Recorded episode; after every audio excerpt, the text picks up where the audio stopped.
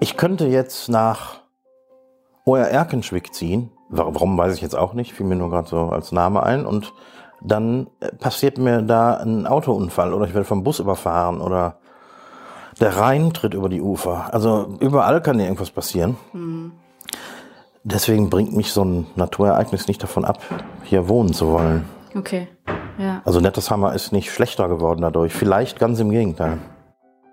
Recki Reck ist ein Tausendsasser. Er hat Lieder geschrieben und produziert, unter anderem für Ina Müller, bis er ein Restaurant mit regionaler Küche in Nettersheim aufmachte. Der Name Freistadt Eifel. Seit Corona hat er wieder umgesattelt und einen Hofladen gestartet. Er hat einen eigenen Podcast und eine Kochsendung auf YouTube. Dann hat ihn die Flut schwer getroffen. Aber Recki hat nie den Mut verloren. Ein Eifel-Podcast über einen, der immer wieder aufsteht. Ich bin Recki. Ich betreibe seit elf Jahren das Restaurant Freistadt Eifel in Nettersheim. Ein kleines, regionales, saisonales Restaurant, wie man sich das wünscht, wenn man Recki ist. Aber ähm, es war durchaus erfolgreich, auch hier in der sogenannten Provinz. Und ähm, ja, die Flut hat alles zunichte gemacht, aber ich baue wieder auf und bin im Laufe dieses Jahres 22 bin ich irgendwann wieder am Start. Nur wann, weiß ich leider noch nicht. Springen wir mal zurück. Wann bist du in die Eifel gekommen und wie bist du auf die Idee gekommen, das hier zu machen? Ähm, ich habe viele Jahre in Bonn gelebt und nachdem ich mich von meiner damaligen Freundin getrennt habe, ähm, habe ich mich in der Eifel umgesehen, weil ich äh, hatte hier Freunde in Nettersheim, inklusive unser alter Kumpel Ali, der früher die Eisdiele gegenüber hatte. Den kennst du vielleicht nicht, der ist aber hier in der Nordeifel bekannt wie ein bunter Hund. Der ist äh, leider inzwischen nach Chile verzogen.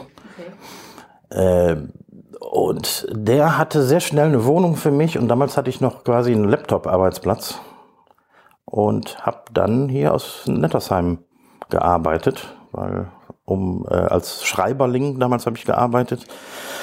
Ich hatte damals gerade kein Tonstudio, weil ich noch keinen Ort dafür gefunden hatte, aber das war so mein Job. Ich habe Tonstudio gemacht, ich habe Songs für andere Künstler geschrieben, ich habe Kabarett produziert, ich habe ähm, außerdem als Autor gearbeitet und ähm, das ging natürlich auch super aus Nettersheim. Deswegen bin ich dann irgendwie hier so hängen geblieben und glücklicherweise in Nettersheim, weil hier stimmt einfach fast alles, auch wenn es ja. natürlich we weg von der Großstadt ist, aber wir sind gar nicht so weit weg von der Anbindung her und Nettersheim hat eine gute Infrastruktur, hier wird viel gemacht, mhm. hier passiert viel und deswegen bin ich gerne hier und werde wahrscheinlich auch hier auf dem Friedhof begraben werden.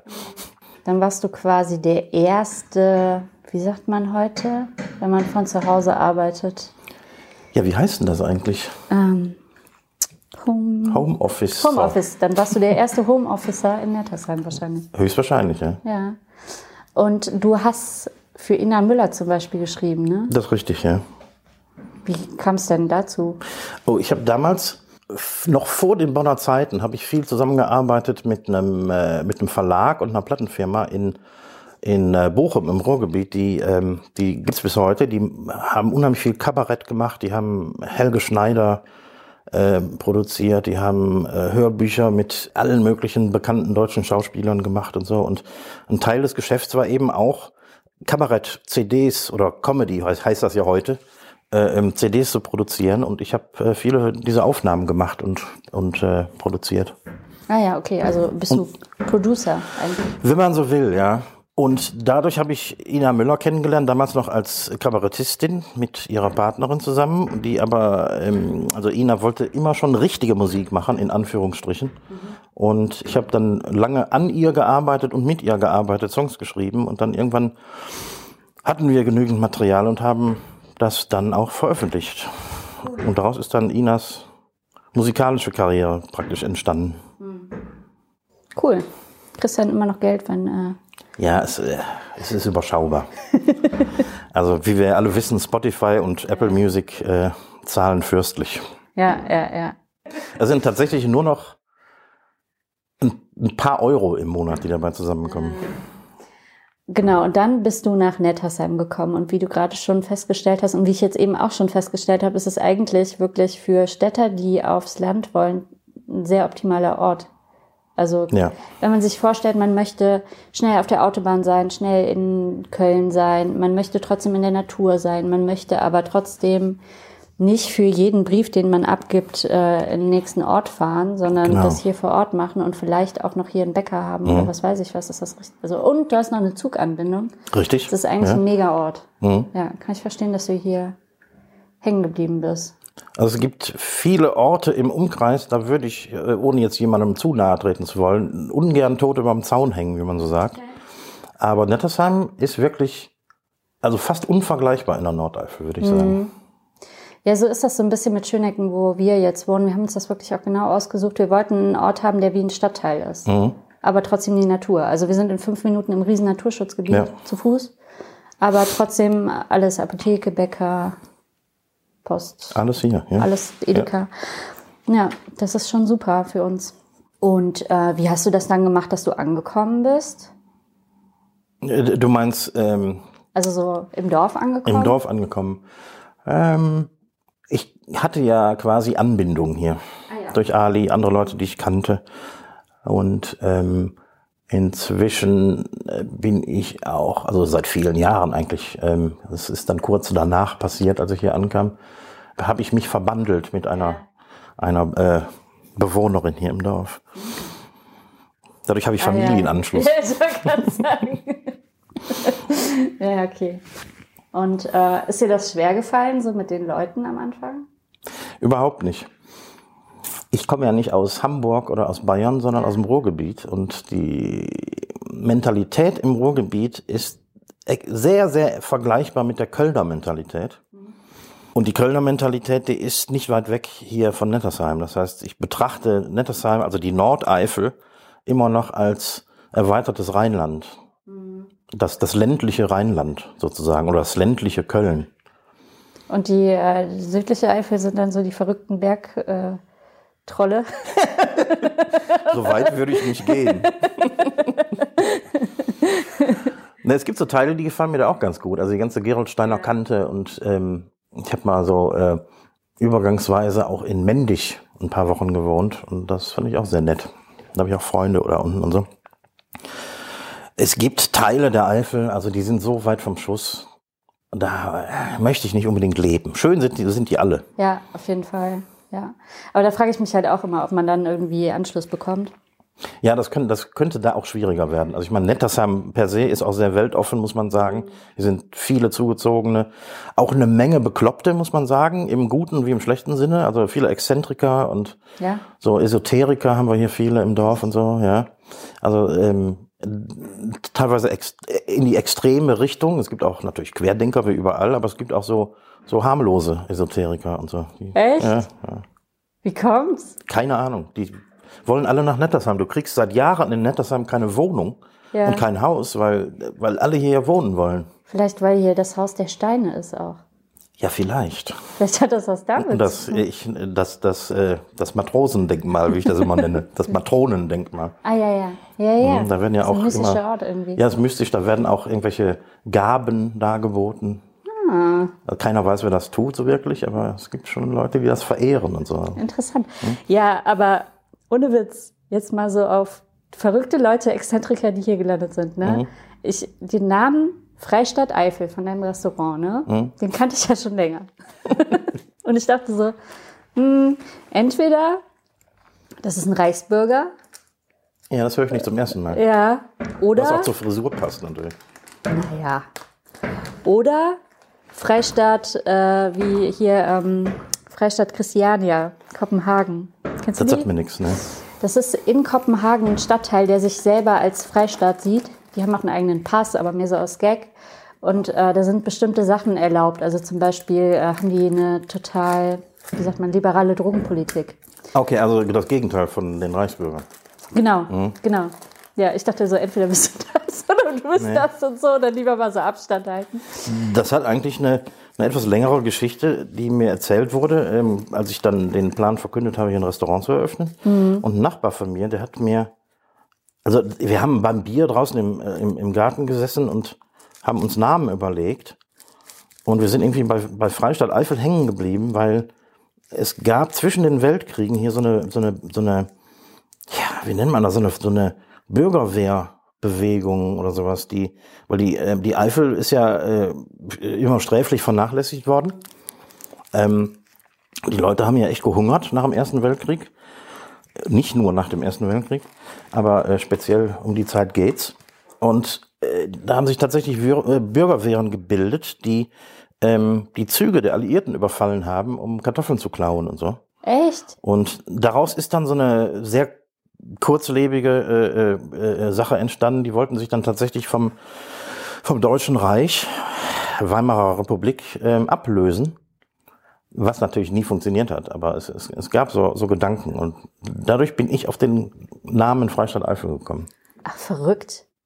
Ich kenne das eigentlich eher so, wenn du in Spanien bist, da gibt's ja total so Separierungsgedanken. Ähm, Ja. Gedanken. Und das sind eigentlich oft eher die ähm, wohl situierten Bereiche, die sich separieren wollen. So die Bayerns quasi. Mhm. Ja, ja. Und das dann Wie aber halt Katalonien zum Beispiel. die Katalonien, genau, ne, mit dem gelben Mhm. Band. Ähm, und dass dann die Eifel sagt, die, wo es eigentlich ja denen immer schlecht ging, ja, Ja. wir separieren uns.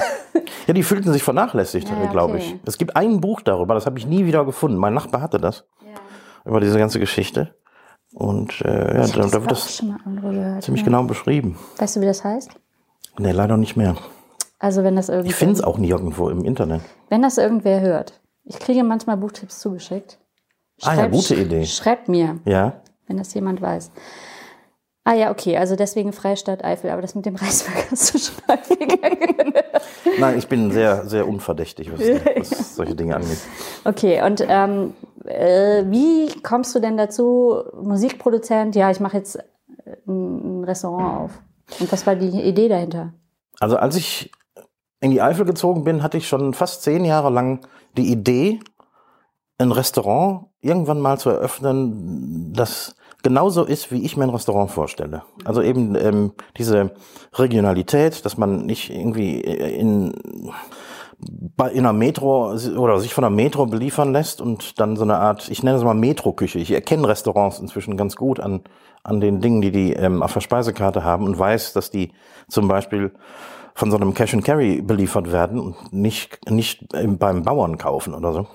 Und genau das hatte ich immer im Kopf, habe aber nie einen Ort gefunden, wo ich das hätte machen können und wollen. Und als ich dann hier ankam, habe ich recht schnell was gefunden. Das war reiner Zufall. Ähm, und war auch sehr schnell mit der Gemeinde in Kontakt, die ähm, ja hier den Dorfkern zum allergrößten Teil in den letzten 15 Jahren komplett saniert haben, weil das sah ja hier, ich habe nur Fotos gesehen, da war ich noch nicht hier, aber es äh, war wohl ziemlich von, vom Verfall bedroht.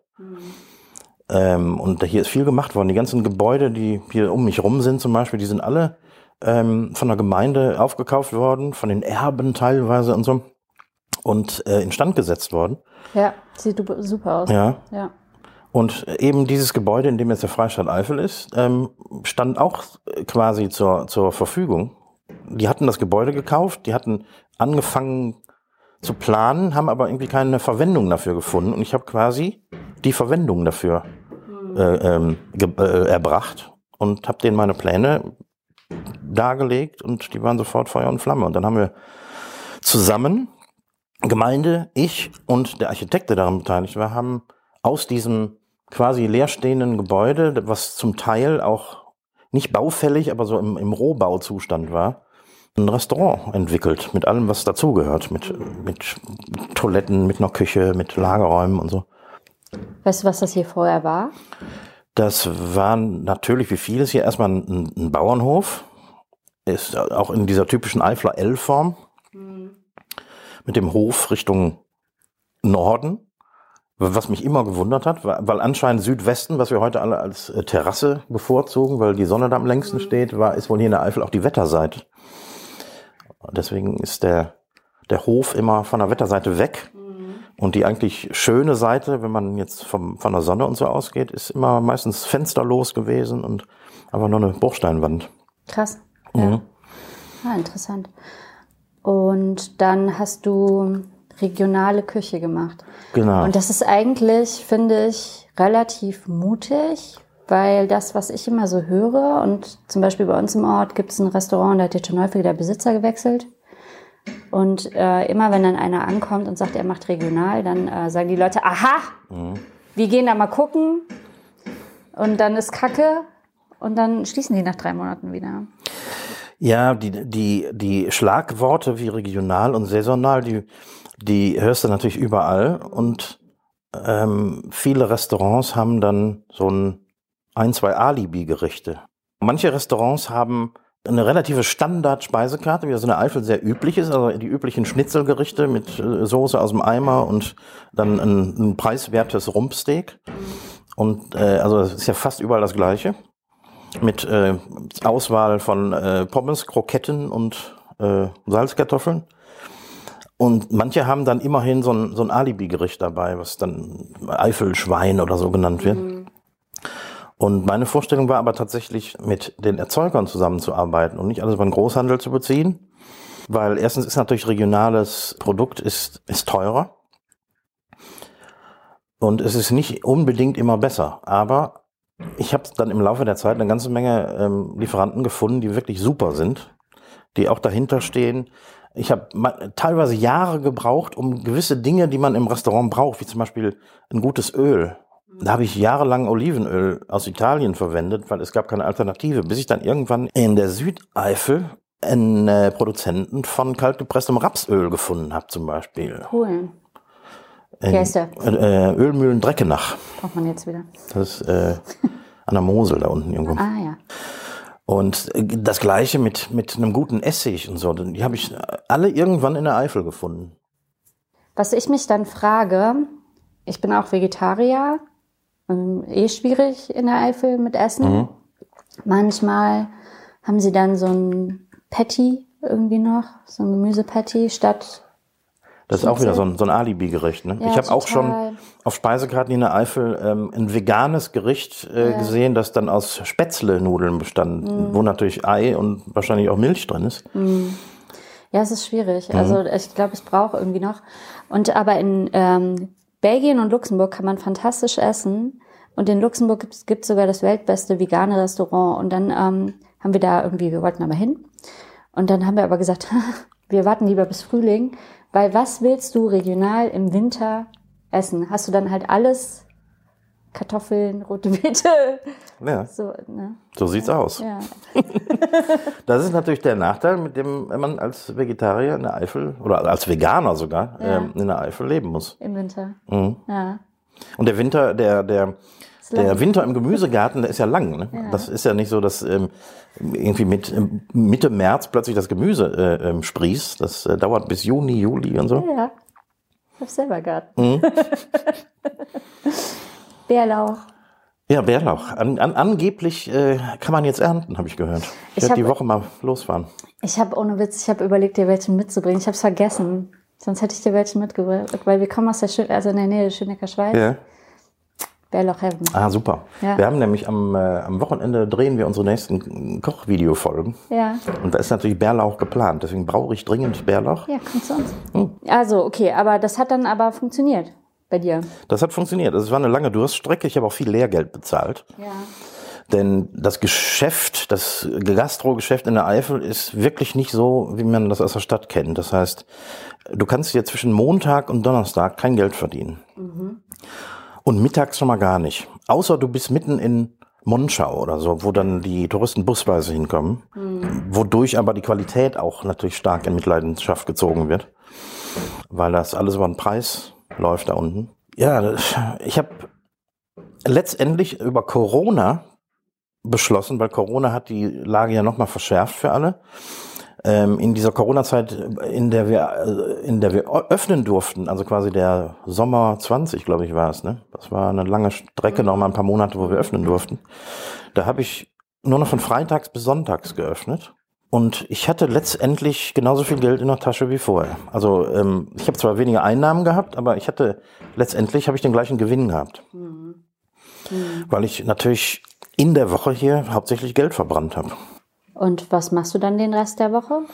Ich habe dann ähm, während des letzten Lockdowns vor der Flut einen Hofladen eingerichtet hier. Ah ja, ich. Also ich habe das immer den Hofladen der Hofläden genannt, weil ich bin ja kein produzierender Hof, sondern ich trage alles das zusammen, was ich hier in der Eifel kenne, Ja, was super ist und was ich auch in der Küche verwende. Und äh, so bin ich überhaupt auf die Idee gekommen, warum sollte ich das nicht auch verkaufen, wenn ich es in der Küche verwende? absolut. Ja, Ja. und ähm, habe dann diesen Hofladen eingerichtet. Den habe ich genau drei Wochen betrieben, als die Flut dann kam und alles Ja. weggeschwemmt hat. Aber genau das werde ich dann, ich werde das wieder einrichten. Also das war eine gute Idee. Ja. Das schien auch gut zu laufen, so lang, soweit man das nach drei Wochen sagen kann. Und Glaub das werde ich dann den Rest der Woche machen. Ich finde das interessant, dass du so, ähm, so ein Eifel-Ultra bist. So, So bin ich noch nie genannt in deiner, worden. In deiner Tätigkeit, so, obwohl du gar nicht hierher kommst. Äh, sagen wir mal so, wäre ich zufällig im Westerwald gelandet, wäre ich wahrscheinlich ein Westerwald-Ultra. Ja. Ja, aber dass du da so Wert drauf legst. Also mehr als die Eifler selber. Äh, ja, das ist ja auch nicht schwierig. Ja. Also der Prophet gilt ja im eigenen Lande bekanntlich nicht viel. Und gerade in der Eifel ist das so. Also das, ähm, der durchschnittliche Eifler, der fährt lieber nach Köln irgendwas essen, Ah, als sich hier in der Eifel selber umzugucken.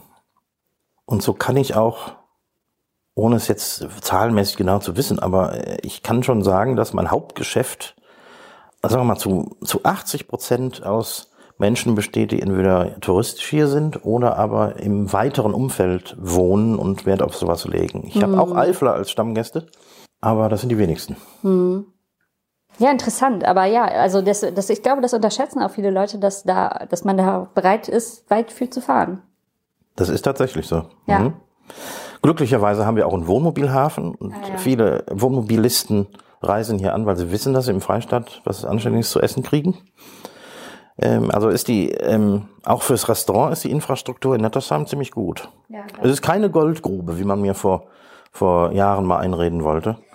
Aber es, also ist, äh, Gastro ist eh schwierig, Gastro auf dem Land ist noch schwieriger, aber ich habe vielleicht eine Lücke, eine Marktlücke gefunden, die, die dauerhaft funktioniert Ja, hat. und die eigentlich auf der Straße liegt. Ne? Also Ja, die, die, genau. Ja. Dann kam Corona Mhm. und dann kam die Flut. Ja, also äh, ich habe nichts ausgelassen. Ja. Also wie, also ihr wart wirklich, also ich weiß nicht, wie, inwieweit du darüber sprechen willst. Nee, alles gut. Also ich Ähm, ihr wart wirklich sehr doll betroffen hier. das ist richtig. Also äh, vor meiner Haustür stand das Wasser quasi kopfhoch, also 1,80 bis 2 Meter. Mhm. Dementsprechend stand es auch fast so hoch im Restaurant.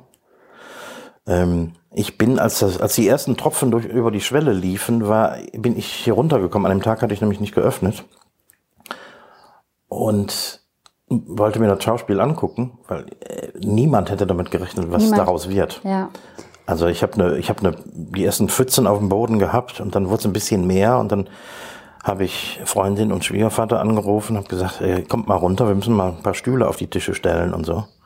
Und das haben wir dann auch erst gemacht und dann stieg das immer schneller, immer höher, bis es dann gefährlich wurde und äh, uns quasi Kühlschränke und Kaffeemaschinen und so um die Ohren geflogen sind und dann sind wir raus. Ähm, weil wir vermeintlich wussten, wir müssen nur über die Straße den Berg hoch und wir sind im Trockenen. Also hin, hinten rum, hier aus dem Hof raus, bist du innerhalb von 20 Metern auf einem steilen Hang. Und bei der Gelegenheit, ich war der Letzte, der aus dem Gebäude gegangen ist, wie der Kapitän das so macht. Und Schwiegervater ist weggeschwemmt worden, meine Frau ist weggeschwemmt worden, Schwiegervater ist am nächsten Tag tot gefunden worden. Meine Frau auf einem Garagendach nach sechs Stunden vom Kranwagen gerettet worden. Die hätte es fast auch nicht geschafft. Und ich wäre auf dem Rückweg zum Freistaat. Ich habe es versucht, irgendwie zurückzuschaffen. Ich hätte es fast auch nicht geschafft. Es tut mir mega leid. Ja. Voll der Horror. Ja. Das, ähm, ja, viele haben es inzwischen vergessen, wie schlimm das eigentlich war. Ja, ich weiß. Ich habe ähm, äh, mit dem Jörg Weiz auch ein Interview Mhm. geführt. Und dann hat er so erzählt, wie das so war und dass man diese Vermisstenanzeigen auf Facebook und so. Und dann habe ich gedacht, ah ja, so war das ja. Mhm. Das habe ich total verdrängt, Ja, ja. wie, wie schlimm das war. Irgendwie, Mhm. Allein im war Dorf hatten wir hier drei Tote, die natürlich jeder kannte. ja. Also ja, ganz, ganz, ganz einschneidend irgendwie. Und wie, wie gehst du damit um? Also mit diesen ganzen Rückschlägen? Ähm, Jörg Weiz hat mich mal als Stehaufmännchen bezeichnet. ähm, bin ich wahrscheinlich auch aufgrund meiner meiner meiner beruflichen meines beruflichen Werdegangs insgesamt. Ähm, gerade wenn du so im, im Musikbusiness arbeitest und so, dann machst du vieles, woran dein Herz hängt, was aber nicht erfolgreich ist oder was andere Leute total scheiße finden. Das ist, liegt irgendwie in der Natur der Sache. Und so habe ich natürlich auch gelernt, mit, mit Rückschlägen zu leben. Weil das, ähm, was ich geil finde, findet nicht unbedingt jeder andere auch geil. Und es ist schon was anderes, wenn du tatsächlich von einem, von einem, von einer Katastrophe erwischt wirst, die du eigentlich nur aus dem Fernsehen kennst, die nur in Südamerika oder in Afrika passiert oder so. Und du steckst plötzlich selber mittendrin. Corona vorher war auch schon so ein, so ein Ding, wo ja niemand gedacht hätte, dass sowas jemals passieren könnte. Aber Corona hatte ja diesen Effekt, dass man sich irgendwie langsam daran gewöhnt hat. Und die Flut kam einfach, bam, und alles war weg. Ja. Und am nächsten Tag war das Wasser weg. Ich weiß, ja. Ja, wir waren ja auch betroffen. Und dann haben wir nur noch Schlamm geschippt. Ja. Hm. Ja, ich habe deine, ähm, du machst ja auch einen Podcast und ich habe diese Folge mit der Flut gehört. Da bin ich ähm, nach Euskirchen zu meinen Eltern gefahren. Und ich habe echt die Ausfahrt verpasst. ich war irgendwie so mitgenommen. Und ich dachte so, ah, ist das wirklich ein Zeitdokument auch, wo ihr da Ja. drüber redet? Mhm. Das ist, Das war noch zu einem Zeitpunkt. Wir nehmen den Podcast immer mittwochs auf und senden dann donnerstags. Das war also, war das, ja. war also fast eine Woche nach der Flut. Und ich kann mich kaum daran erinnern. Mhm. Also ich stand anscheinend noch so unter Schock, dass ich, äh, dass es einfach wie weggewischt ist. An die ersten Tage, wo wir hier alle mit vereinten Kräften und Mhm. fremden Helfern und so ähm, den Laden leer geräumt haben, Schlamm geschle äh, ge ge geschleppt haben. Ich kann mich da nur noch ganz vage dran erinnern. Wie, ähm, wie ist das denn mit der Urft? Also wie, wie weit ist der Einzugsbereich? Wie viele Dörfer sind da vor euch? Wie äh, weit geht das? Ähm, das ist wirklich schwierig zu sagen, weil in den Medien hast du immer nur vom Ahrtal und von einigen ausgewählten Punkten außerhalb des Ahrtals gehört. Ähm, ich weiß, dass zum Beispiel Blankenheim-Ahrdorf extrem stark betroffen war. Hab ich auch noch nie gehört, ja. Ähm, da sind ganze Campingplätze sind komplett den Bach runtergegangen im wahrsten Sinne des Wortes. Ja, bei uns auch. Ja. In Prüm auch.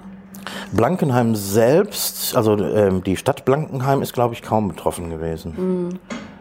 Und zwischen, äh, also ähm, A-Dorf, wie der Name sagt, liegt ja an der A.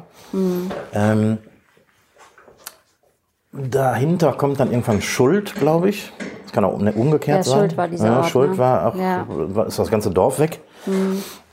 Und wir liegen hier eben nicht an der A, sondern an der Urft. Ähm, aber mit einem ähnlichen Problem. Das heißt, innerhalb kürzester Zeit ist so viel Regen gefallen, dass ich in den ganzen umliegenden, ähm, im ganzen umliegenden Gelände irgendwie gesammelt hat und ist alles den Berg runter in die Urft und den Genfbach, das ist der, das andere Flüsschen, was wir hier haben. Und die treffen sich hier am tiefsten Punkt im Dorf. Ja, genau. Und das hat wahrscheinlich zu einer großen Katastrophe geführt. Das also alles von zwei Seiten wurde das Wasser quasi ins Tal äh, gedrängt. Und deswegen stand das hier so hoch. Okay, ähm, du hast, äh, hattest nach der Flut auch ein Zeltrestaurant. Ja, das erste nennt das einmal Pop-up-Restaurant. jo, das habe ich nur wenige Wochen nach der Flut, glaube ich, angefangen. Ich hatte die Idee einfach nicht, um, um für mich Geld zu generieren, ähm, weil auch die ganze Situation unklar war. Also ich habe natürlich äh, krieg seitdem Hartz IV und so und wenn ich jetzt anfange irgendwie äh, auch nur geringste Einnahmen zu erzielen, dann muss ich das anmelden und das wird alles verrechnet und lohnt sich alles nicht und so. Dann habe ich quasi für für Eifel für Eifel Spenden gesammelt in diesem Zeltrestaurant. Das heißt, ich habe einmal die Woche jeden Samstag ähm, mit vorheriger Anmeldung. Ich habe ein, ein Menü veröffentlicht, ein Vier-Gänge-Menü. relativ preiswert, habe aber gesagt, mein Minimum, das ich haben muss, sind bla bla bla 40 Euro plus Getränke und aber ihr dürft gerne mehr geben. Und dann habe ich in den paar Wochen, die ich auf hatte, fast 4000 Euro generiert. Cool. Hammer. Mhm. Ja, gute Sache. Ein paar von meinen Lieferanten haben sogar Lebensmittel gespendet Ja. und daraus haben wir dann irgendwas gemacht und ähm, das war super. Das war echt gut. Es wurde dann Richtung Oktober schon ziemlich kalt. Ich meine, wir hatten natürlich auch irgendwelche Heizungen in dem, im Zelt und so. Wir hatten ein zweites Zelt direkt daneben, in dem wir gekocht haben. Auf irgendwelchen Gashockerkochern, also so richtige, Camp, richtiges Camping-Equipment, besseres Camping-Equipment, was ich alles irgendwie teilweise von, von Bekannten gekriegt habe und so. Äh, hat aber super funktioniert. Und äh, es mussten nur alle gleichzeitig kommen. Das heißt, äh, Beginn war 18.30 Uhr und ähm, wer zu spät kam, hat kaltes Essen gekriegt. So. Ah, ja, okay. Mhm. Konnten ja nichts warm halten. Oder nochmal neu zubereiten und so. Ja. Und äh, dann kam irgendeiner dieser Herbststürme im Oktober und das Zelt war weg. Ah ja, das habe ich bei Facebook gelesen. Alter. Also äh, ich, Das ist ich, wirklich wie wie bei, gesagt, ein ich habe bisschen wie bei Hiob oder so. ich hab bei nichts dir, ne? ausgelassen. Ja, Es kann so. ja nichts mehr kommen, außer vielleicht noch ein Vulkanausbruch oder so. Ja, als würdest du, fühlst du dich getestet vom Leben. Ja, ja. Das macht einen nur noch härter. Nee, wir hatten sogar, äh, also es war ja vor dem Sturm gewarnt worden, wir hatten das Zelt auch gesichert und die Sicherung hat gehalten, aber das Zelt nicht. Die Sicherung hing dann alleine am Gebäude. Ja. Ja, wann würdest du weggehen? Also ich könnte jetzt nach Oer Erkenschwick ziehen. Wa- Warum weiß ich jetzt auch nicht, fiel mir nur gerade so als Name ein. Und dann äh, passiert mir da ein Autounfall oder ich werde vom Bus überfahren oder der Rhein tritt über die Ufer. Also überall kann dir irgendwas passieren. Deswegen bringt mich so ein Naturereignis nicht davon ab, hier wohnen zu wollen. Okay. Ja. Also Netteshammer ist nicht schlechter geworden dadurch. Vielleicht ganz im Gegenteil. Ja? Mhm. Wegen der Hilfsbereitschaft. Hilfsbereitschaft. Alle haben so ein bisschen zusammen angepackt und sich zusammengerauft und so. Ich glaube, das wird auch nachhaltig sein. Ist jetzt nicht so, als wären wir alle die besten Freunde, die wir vorher nicht waren und so, aber das Dorf ist schon irgendwie so ein bisschen zusammengerückt. Ja, ist bei uns auch. Mhm. Auf jeden Fall. Ja, das stimmt. Ja. Finde ich echt einen gesunden Umgang. Was ist die Alternative? Ich meine, weißt du, ähm, ich habe hier ein Restaurant und mit, äh, mit viel Geld und Improvisationskunst werde ich das auch wieder aufbauen. Ähm, was soll ich denn sonst machen? Ich meine, zurück- Verzweifeln. Verzweifeln zum Beispiel. Ja, ja. aber also, Ahnung, kann ja auch, also hätte ja auch sein können. ja, die Alternativen gefallen mir nicht. Also deswegen bleibe ich hier. Sehr gut. Und ähm, du hast ja dann schon zu Corona-Zeiten einen Podcast äh, gegründet. Genau, das war so eine Corona-Idee. Hm. Also ist das auch so eine Art, das dann zu verarbeiten für dich? Ja. Ähm, Corona, bei Corona wusste natürlich auch keiner, was kommt. Und ich musste mich ja irgendwie beschäftigen. Und ähm, mein Kumpel Daniel hatte vorgeschlagen, einen Podcast zu machen. Und äh, das haben wir dann auch sofort umgesetzt. Und es läuft jetzt ein Jahr. Und dann, als die Flut kam, ähm, ja, Podcast ist so ein Ding, mit dem ich mich natürlich immer noch beschäftige. Ich habe wieder angefangen, Musik zu machen. Das heißt, ich produziere Songs und so. Nicht für Auftraggeber, ich mache das einfach für mich selber mit ein paar Kumpels zusammen. Und ähm, ja, so bin ich da wieder reingekommen. Und äh, was werde ich auch weiter beihalten? Also das, äh, ich habe zehn Jahre nichts gemacht und ähm, ich werde das weitermachen. Ja. Und was machst du für Musik? Rockmusik? Im weitesten Sinne. Also das, was ich jetzt für mich selber mache, ist, wir sind quasi eine, eine, eine, Coverband der, der, der anderen Art. Also keine, keine klassische Kirmes-Coverband, die versucht alles so nachzuspielen, wie Ja, das im Original ist und dann ähm, vier Stunden der Kirmes gib ihm. Ja. Sondern das, Auch äh, geil. Auch geil, ja. Aber äh, ne, wir machen so, ähm, so, äh, so, so Post-Punk. Klingt jetzt nach Punk, ist es aber gar nicht, sondern so Ja. ähm, alles das, was danach kam. So späte 70er, frühe 80er. Ähm, Aber du hast im Podcast gesagt, ich habe mir nämlich Podcast-Folgen von dir angeguckt, angehört, dass ähm, du die Bandzeiten hinter dir gelassen hast. Ja. Aus Gründen der unterschiedlichen Erwartungen oder so. Das war, glaube ich, waren, glaube ich, deine Worte. Ja, eine Band ist natürlich grundsätzlich wie ein Sack Flöhe. Ja. Ähm, schwierig zusammenzuhalten und gerade in der heutigen Zeit, wo so die, die Live-Szene irgendwie auch so ein bisschen kaputt ist und die Musikindustrie ist kaputt. Das war ja auch der Grund, weshalb ich ähm, mich entschieden habe, in meiner zweiten Lebenshälfte ähm, zu kochen, statt äh, Gitarre zu spielen. Mhm. Aber ich habe mir das dann irgendwann nochmal durch den Kopf gehen lassen und du kannst natürlich viel im Studio machen heutzutage. Okay. Das heißt, du ah. brauchst nicht unbedingt immer den Sack Flöhe zu hüten, sondern ähm, wenn du live spielen willst, klar musst du natürlich proben, aber du kannst auch viel, ähm, viel Arbeit so am Computer machen und du kannst sogar eine Produktion daraus machen. Das heißt, du kannst Songs veröffentlichen als, als Band. Und jeder ist in seinem eigenen äh, Studio zu Hause, oder was? Wenn die so ausgestattet sind, genau. Sind nicht alle ausgestattet, aber ähm, man kann natürlich auch zusammenkommen und ja. Gesangsaufnahmen, Bass aufnehmen und so. Aber man muss nicht äh, einmal die Woche mit dem Kasten Bier freitagsabends irgendwie in den Proberaum und proben. Aber das klingt ein bisschen wie Kochen, ne? Also so, ja. hier ist der Chef, der alles zusammenbringt. Ja, so ein bisschen, ja klar, so, ne? ja, ist so. Hm? Ja. Nicht Chef, sondern der Kopf der ganzen der Sache. Kopf. Mhm. Ja, interessant. Und dann, also das ist jetzt so das nächste. Also du bist immer so, du hast immer so mehrere Leben. Ja. Mhm. Mhm. Gibt es noch so Träume, die du hast? Ich habe in den letzten zwei, drei Jahren viel davon umgesetzt. Also, weil das auch nicht unbedingt ähm, einen großen finanziellen Aufwand bedeutet. Aber ich habe zum Beispiel Gitarren gebaut, E-Gitarren. Drei Stück, die hier wow. links neben mir stehen, habe ich selber gebaut. Cool. Die und die und die da hinten. Schön. Mhm. Und du hast eine Kochsendung auch. Genau, also das ist, wir sind nicht auf RTL, sondern auf YouTube, aber es ist eine Kochsendung. Ja, cool. Auch professionell produziert, weil mein, mein Produktionspartner und Kumpel Daniel natürlich ja. entsprechend äh, ausgestattet ist, weil er beim Fernsehen arbeitet. Ja, interessant. Ja, aber ich finde, das ist aber eigentlich auch so ein bisschen so ein Eifelding, dass du, dass man hier so Platz hat, Sachen zu machen. Das stimmt. Ja? Mhm. Also deswegen haben wir so viele Männer einen Trecker und so. Ja, ist richtig. Ja. ja man hat Platz. Und eine andere Sache, die ich ähm, noch, also vor Corona eigentlich angefangen habe, war ähm, Analogfotografie, also mit, mit ah, ja. Filmen. Hm. Ich habe auch eine kleine Dunkelkammer hier und so. Ja, siehst du, hat ja hm. Platz. Ja, ich habe ja Platz. ja, fein. Und ähm, wie äh, sieht die Eröffnung aus, wenn du wieder eröffnest? Wenn wir alle hier bei dir essen kommen wollen? Ja, mal sehen. Da ich noch kein, keine genaue Vorstellung habe vom, von einem Zeitpunkt oder so, mhm.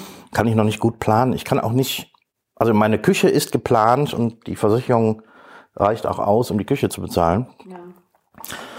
Dann bleibt noch ein bisschen was übrig und ich habe auch äh, einiges an Spenden eingenommen nach der Flut. Also ohne überhaupt darum zu fragen, habe ich ähm, beträchtlichen Teil auch an Spenden bekommen das werde ich dafür einsetzen, Möbel zu kaufen und so. Ich muss natürlich gucken, wo ich gebraucht irgendwelche netten Sachen finde. Wobei ich jetzt nichts kaufen kann, weil ich nicht, nicht wüsste, wohin damit. Ja, ja. Also du bist quasi unten, sind wir eben durchgegangen nach dem Rohbau. Das ist absoluter Rohbau, ja. Vor ja. vier Wochen ist erst der, der Estrich rausgerissen worden. Krass. Möchtest du noch irgendwas sagen? Es wird Zeit für einen Kaffee, ne? Ja, auf jeden Fall. Ja, danke dir. Ja, danke fürs Kommen. War voll spannend. Vielen Dank an Recki Reck vom Freistaat Eifel für das Interview. Wenn ihr jetzt nicht genug kriegen könnt, dann hört doch mal in den Podcast Verkocht und Abgedreht rein mit Recki und Daniel Träger. Für diese Woche geht der Eifel-Podcast schon wieder zu Ende. Aber es warten noch viele weitere spannende Folgen auf euch. Zum Beispiel Episode 22 mit Sebastian Krolik. Sebastian war erfolgreicher Musical-Darsteller, bis er mit seinem Partner ein Restaurant und Hotel in Down gegründet hat.